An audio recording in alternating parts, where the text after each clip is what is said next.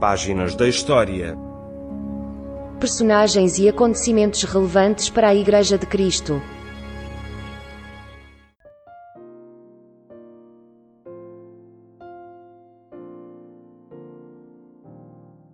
Páginas da História, Programa 38.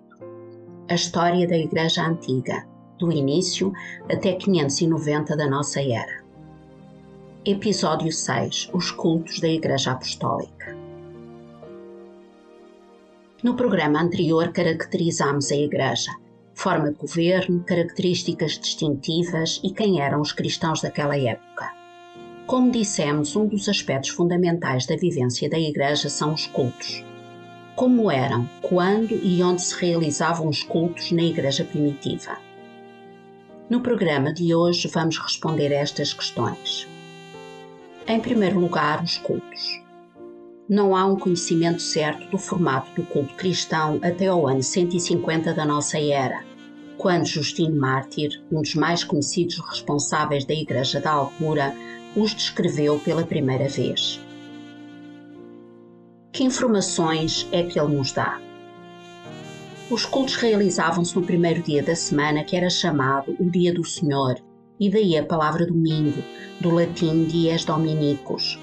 Pensa-se que no início se realizava um único culto à noite e o momento central seria a ceia do Senhor. Lemos em Atos 20, 7. E no primeiro dia da semana, ajuntando-se os discípulos para partir o pão, Paulo, que havia de partir no dia seguinte, falava com eles e prolongou a prática até à meia-noite. Fim de citação.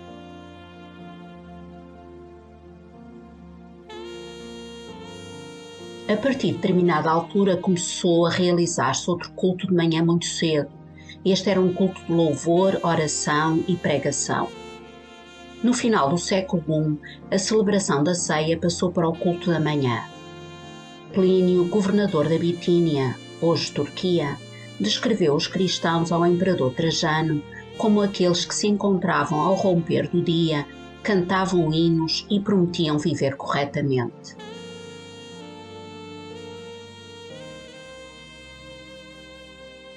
A escolha das horas dos cultos deveu-se às condições de vida dos cristãos desta altura. Vejamos três destas condições.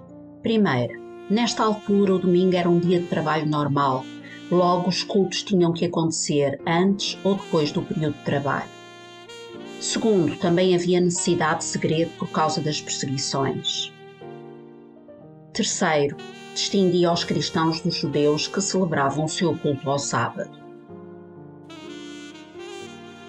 Só no século IV, a 7 de março de 321, o imperador Constantino designou o primeiro dia da semana como um dia de descanso para todo o Império Romano, em honra do Sol Invictus, uma das divindades oficiais do Império nesta época. Diz assim o decreto do imperador: que no venerável dia do Sol os magistrados e os que residem nas cidades descansem e que todas as oficinas estejam fechadas. Fim de citação. É interessante notar que o termo Dia do Sol permaneceu nos países de língua germânica, como por exemplo em inglês, Sunday, ou em alemão, Sonntag. Nos países do sul da Europa permaneceu o termo latino Dia do Senhor, domingo.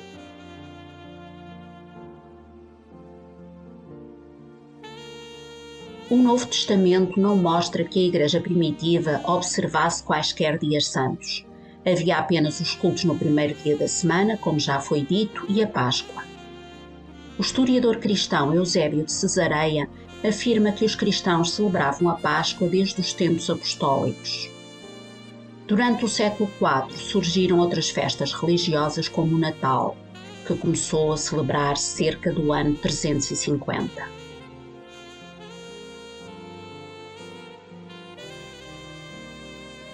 Onde se realizavam os cultos. Até cerca do ano 200 da nossa era não existiam templos no sentido em que hoje os compreendemos. Os cristãos viviam sob condições muito difíceis, pelo que a sua vida pública era muito restrita. Se já era difícil ser cristão, quanto mais construir templos. A pobreza e a perseguição impediam-no.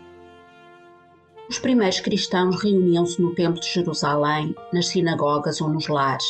Isto é confirmado em diversas passagens do Novo Testamento, como em Atos, capítulo 2, 46, capítulo 13, 14 a 16, capítulo 27, 8, na Carta aos Romanos, capítulo 16, 13 a 5, ou na primeira Carta aos Coríntios, capítulo 16, versículo 19, entre outras.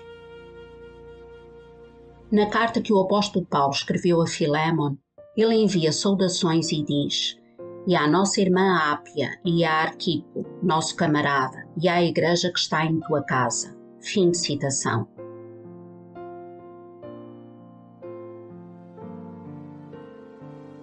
Quando os cristãos eram perseguidos, reuniam-se em lugares secretos, como as catacumbas, que eram túmulos subterrâneos, apertados e bastante claustrofóbicos ainda hoje podem ser visitados, por exemplo, na cidade de Roma.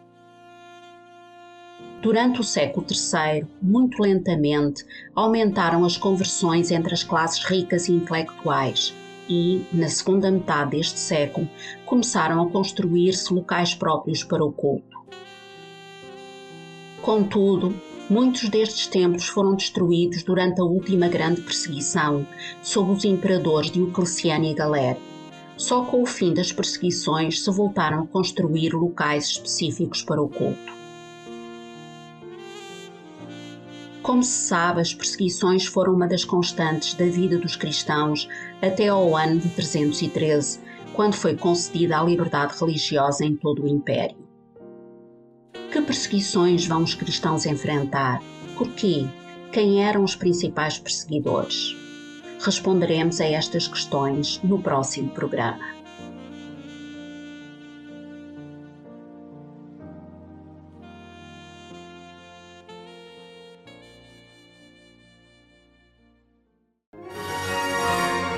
Acabou de escutar Páginas da História.